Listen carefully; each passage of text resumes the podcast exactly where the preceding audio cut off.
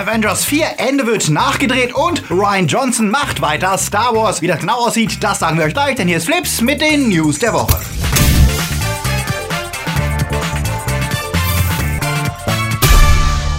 Die Themen der Woche. Der Witcher geht in Serie. Emma Stone auf Drogen. Drag Spin-off ohne Bautista. Deadpool singt. Marvel Spider-Man angezockt und Nintendo Online in der Kritik. Flips wird im September unterstützt von unseren Flips Guardians. Daniel Schuh, Marc-André Schreiber, JFK Faker, Der Twarslöper, Two Barts One Cup, Dominik Richter, Silko Pelasch, Luca Kamens, Sepp Kerschbaumer, Onno Treipolz, T-Unit CB, Dennis Heide, Akoya, Kati Uzumaki und Anja Scholz. Ein großer Dank geht natürlich auch raus an unsere Flips Junior Guardians. Wenn auch du deinen Namen hier lesen möchtest, dann schau doch mal vorbei auf unsere Patreon- oder Steady-Seite. Und wenn ihr auch unter der Woche keine Flips News verpassen wollt, dann folgt uns auch auf Twitter, Facebook oder Instagram. Rettet das Internet again.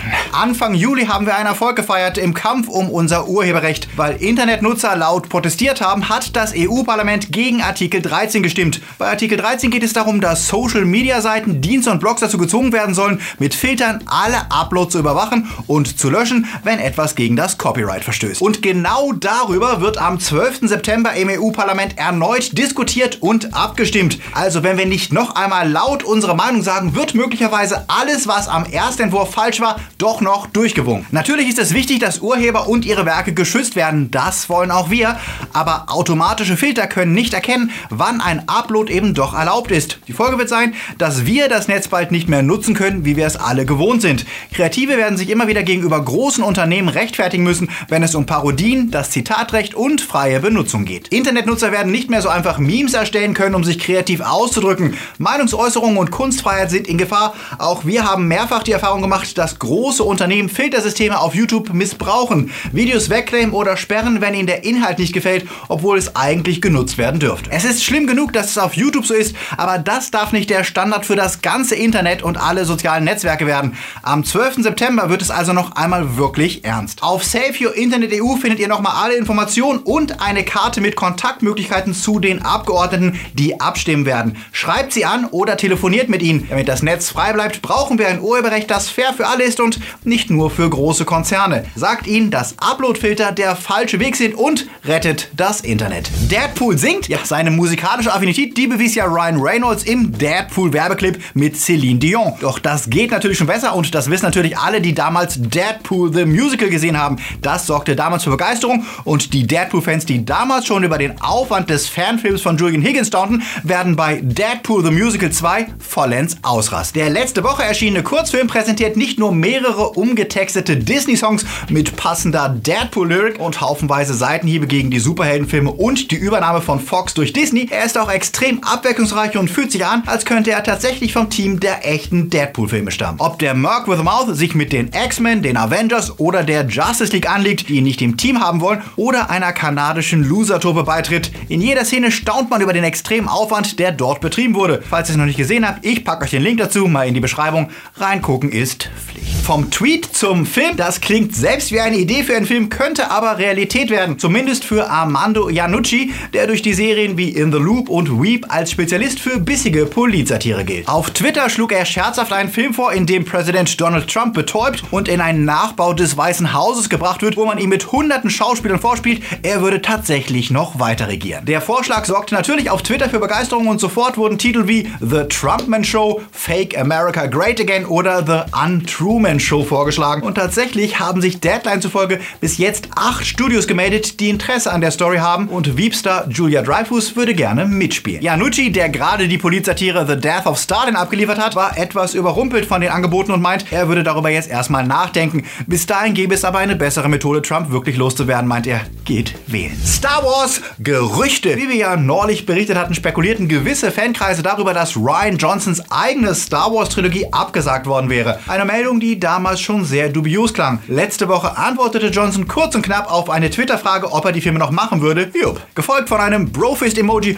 oder vielleicht war es doch eine Faust. Ja, und während Fans von The Last Jedi sich wohl freuen können, sieht das für Fans von Guardians of the Galaxy-Mitglied Drax anders aus. Nach wochenlang öffentlichen Twitter-Lästereien über Disneys Verhalten gegenüber James Gunn verkündete Darsteller Dave Bautista in der Jonathan Ross Show, er sei sich nicht mal sicher, ob er für Guardians 3 überhaupt noch zurückkommen wolle. Denn er wäre sich sehr unsicher, ob er noch für Disney arbeiten will. Derzeit ist der Film erstmal auf Eis gelegt, bis ein neues Produktionsteam gefunden ist. Das könnte bedeuten, dass seine Figur nach Avengers 4 nicht wiederkommen werde, was echt schade wäre, denn Bautista liebt seinen Drax. Gegenüber MTV sagte er, er wünsche sich sogar seinen eigenen Spin-off-Film, der Drax Vorgeschichte erzählt, auch wenn der dann von jemand anderem gespielt würde. Und noch mehr Marvel. Ja, nachdem Ant-Man and the Wasp ja eher eine Atempause als ein ernsthafter Eintrag ins MCU war, werden wir in Captain Marvel hoffentlich wieder eine substanziellere Story erzählt bekommen, die mehr bietet als nur Gags. Entertainment Weekly widmet seine Coverstory dem neuen Star und präsentiert erste richtige Bilder. Die von Brie Larson gespielte Heldin wird allerdings nicht dort ansetzen, wo Infinity Wars Post-Credit-Scene endete, sondern eine eigene Story erzählen. Allerdings keine klassische Origin-Story, denn wenn wir Captain Marvel treffen, hat sie bereits all ihre Kräfte und ein bisschen Berufserfahrung. Und sie kämpft im intergalaktischen Star Force-Team der Kree,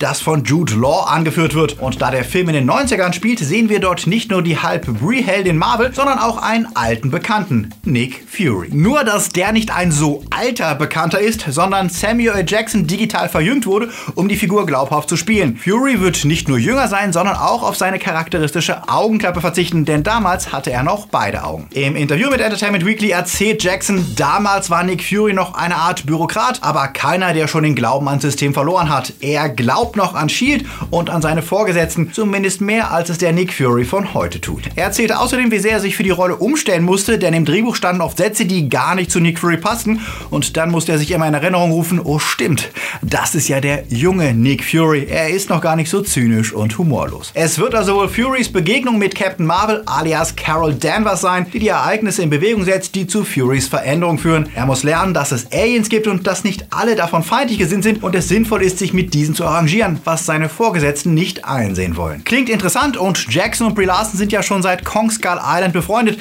was dafür spricht, dass auch ihre Leinwandchemie wieder stimmen wird. Sie sei perfekt für die Rolle, meint Jackson, auch weil sie privat eine Vorbildfunktion einnehme in Zeiten von MeToo. Es wird sicher interessant, eine Marvel-Heldin zu sehen, die lange vor Iron Man und noch vor dem wieder aufgetauten Captain America unterwegs ist, was dem Film auch mehr kreative Freiheiten erlaubt. Seid ihr gespannt darauf, wenn der Film nächsten März startet? Sagt es uns in den Kommentaren. Und während der Start von Captain Marvel näher rückt, wird an Avengers 4 noch fleißig gearbeitet. Der Film, dessen Titel immer noch nicht enthüllt wurde, ist zwar grundsätzlich abgedreht, aber bekanntlich gibt es ja immer noch die schon lange angekündigten Nachdrehs, die jetzt im September losgingen. Und wenn ihr jetzt denkt, die Stars des Films hätten es, was äh, Vorwissen angeht, besser als die Fans, dann irrt ihr, wie Mark Ruffalo diese Woche im Marvelist Podcast erzählte. Denn die Stars hätten auch noch keinen Plan, wie die Geschichte ausgeht. Der Film sei immer noch Work in Progress. Die Nachdrehs betreffen tatsächlich das Ende. Die Story war nämlich noch nicht beendet, als sie letztes Jahr aufgehört hätten zu drehen. Die Regisseure, die Russo-Brüder, hätten eine sehr experimentelle Herangehensweise, erzählt er. Sie würden Szenen drehen und oft kurz darauf nochmal anders drehen, weil sich die Geschichte in eine andere Richtung entwickeln würde. Das klingt zwar interessant, aber auch ein bisschen beunruhigend. Sollte es wirklich noch kein echtes Ende geben und die Russos keinen Masterplan haben? Nachdrehs sind ja eigentlich gedacht, um kleinere Lücken im Film zu füllen, die sich im Schnitt ergeben haben und nicht um das Ende zu drehen. Allerdings sollten wir bedenken, wer hier interviewt wurde. Mark Ruffalo, der ein super sympathischer Kerl ist, aber was Stories ausplappern fast so berüchtigt ist wie Tom Holland. Die Russo-Brüder haben schon erwähnt, dass sie bisweilen sogar Fake-Szenen schreiben, um zu verhindern, dass ihre Schauspieler versehentlich etwas ausplaudern. Und auch wenn geleakte Fotos von den Reshoots noch wenig vermuten lassen, ist es heutzutage wohl vernünftig, möglichst wenig vorab preiszugeben. Was denkt ihr? Wird das Ende von Avengers 4 tatsächlich jetzt erst gedreht und geschrieben? Oder wissen die Russos längst, wie es endet und halten nur ihre Schauspieler im Dunkeln? Sagt es mir in den Kommentaren.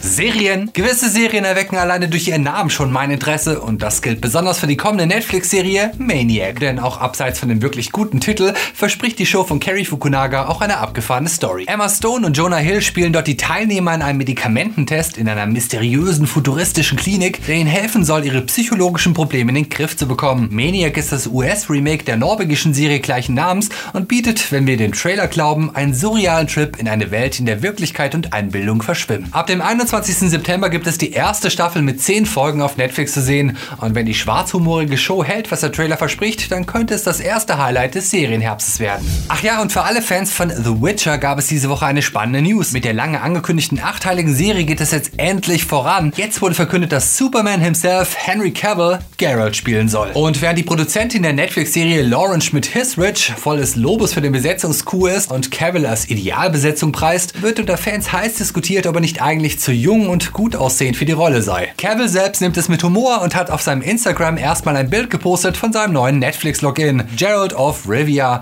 und seine neue Adresse. Er sei allerdings selten da, weil er ständig unterwegs sei, Monster zu töten. Okay. Was meint ihr dazu? Passt an die Rolle und freut ihr euch auf die Witcher-Serie? Sagt es uns in den Kommentaren. Endlich! Nur wenige Monate nach God of War und Detroit Become Human bekommt die PS4 ein weiteres heiß erwartetes Exclusive. Marvel's Spider-Man von Insomnia Games, die auch schon für das gelungene Revival von Ratchet Clank verantwortlich waren, schickt sich an, der neue Benchmark für Superheldenspiele zu werden. Ich habe letzte Woche schon mal 10 Stunden reinspielen können und kann mich den euphorischen Pressestimmen anschließen. Marvel's Spider-Man ist nicht perfekt, aber es gab wohl bisher kein Spiel, das das Gefühl Spidey zu sein so gut einfing und dessen Story die Tonalität der Vorlage so gut trifft. Wir spielen hier nicht den jugendlichen Tom Holland Peter Parker, sondern einen etwas älteren, erfahrenen Spider-Man, der die wichtigsten Stationen des Lore schon abgefrühstückt hat. Er war schon Fotograf beim Daily Bugle, er war schon mit MJ zusammen und er hat haufenweise Schurken gefangen. Wer nach den Diskussionen der letzten Wochen Bedenken hatte, dass die Grafik gedowngradet wurde, ich habe zwar nur die PS4 und nicht die Pro-Version gespielt, aber selbst die sieht fantastisch aus. Das Spiel erinnert natürlich grundsätzlich an die Arkham Games mit seiner offenen Welt und der Wahl zwischen Fleißaufgaben, Side Missions und Hauptstory. Marvel Spider-Man erfindet das Rad des Genres also nicht neu, aber es perfektioniert viele bekannte Elemente. Und da Spider-Man generell farbenfroher ist, gibt es optisch mehr Abwechslung als die ewige Nacht in Gotham. Wir schwingen durch das wunderschöne New York bei Tag, bei Nacht und in der Dämmerung und diese Schwingmechanik, bei der man auch seitlich an Häusern entlanglaufen kann,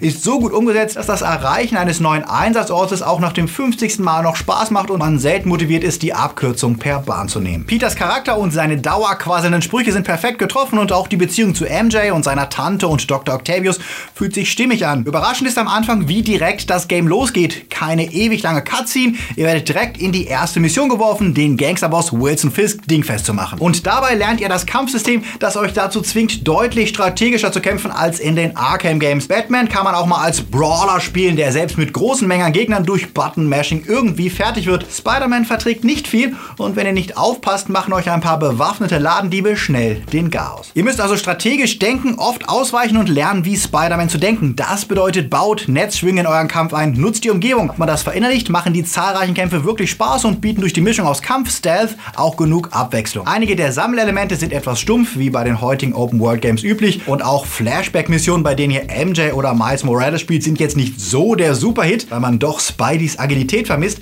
Aber es gibt auch viele schicke Nebenmissionen, die herausfordern, etwa wenn Spidey sich für den Umweltschutz einsetzt und den Smog in der Stadt bekämpft. Ich habe eigentlich nur ein paar mehr Optionen, um Unfug zu machen, vermisst, denn mit den Bewohnern New Yorks könnt ihr nicht so richtig interagieren und auch euer Netz lässt sich nur in konkreten Situationen einsetzen, also keine Chance, mal eben ein Auto an ein Haus zu kleben oder ähnliches. Doch das ist wirklich nur eine ganz kleine Kritik an einem Spiel, das alle Fans des Genres begeistern sollte und dessen Look und Feel sicher auch nach dem ca. 20 Stunden Main Story Spielspaß dafür sorgen wird, dass ihr gerne nach New York zurückkehrt, einfach weil es so cool ist, durch die Stadt zu schwingen. Habt ihr das Game schon gespielt oder wie gefällt es euch? Sagt es mir in den Kommentaren.